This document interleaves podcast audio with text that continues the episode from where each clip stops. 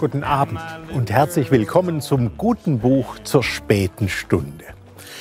Die erste Schrift, die der Mensch las, war die Schrift am Himmelszelt. Davon legen die Malereien in den Höhlen von Lascaux genauso Zeugnis ab wie die Pyramiden von Gizeh oder das britische Stonehenge. Von der Entzifferung dieser Schrift am Himmel erzählt der Brite Edward Brooke Hitching in seinem faszinierend bebilderten Sachbuch Der Atlas des Himmels. Die Astronomie verknüpft Wissenschaft mit Mythos.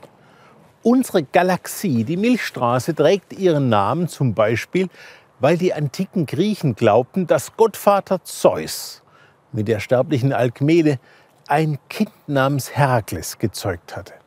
Aus Angst vor der eifersüchtigen Zeusgattin Hera setzte Alkmene den kleinen Herakles aus. Das Baby fand nun aber niemand anderes als ausgerechnet Hera, die sich rühren ließ und Herakles an ihre Brust legte. Der Superheld Herakles hatte aber auch schon als Säugling offenbar einen super Appetit und bis Hera in die Brust, worauf diese ihn von sich schleuderte, ihre Muttermilch spritzte über den Himmel. Auf Griechisch heißt Gala Milch und unsere Galaxie deshalb eben Milchstraße.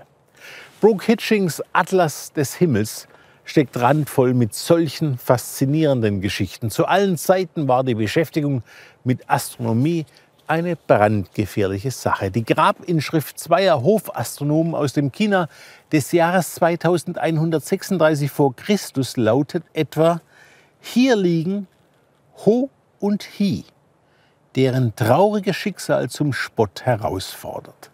Sie konnten die Sonnenfinsternis nicht erkennen. Im Lauf des 20. Jahrhunderts hat sich unser Wissen über die Zahl der Galaxien in diesem Universum explosionsartig vergrößert.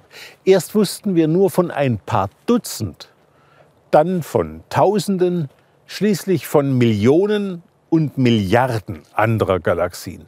Inzwischen geht man sage und schreibe von über einer Billion Galaxien aus. Und allein unsere Milchstraße umfasst geschätzt 250 Milliarden Sterne. Das ist in der Tat der Stoff, aus dem die Träume sind. Also vertrauen Sie mir, ich weiß, was ich tue und lesen Sie Edward Brooke Hitchings, Der Atlas des Himmels, erschienen in der deutschen Übersetzung von Lutz W. Wolf im Knesebeck Verlag.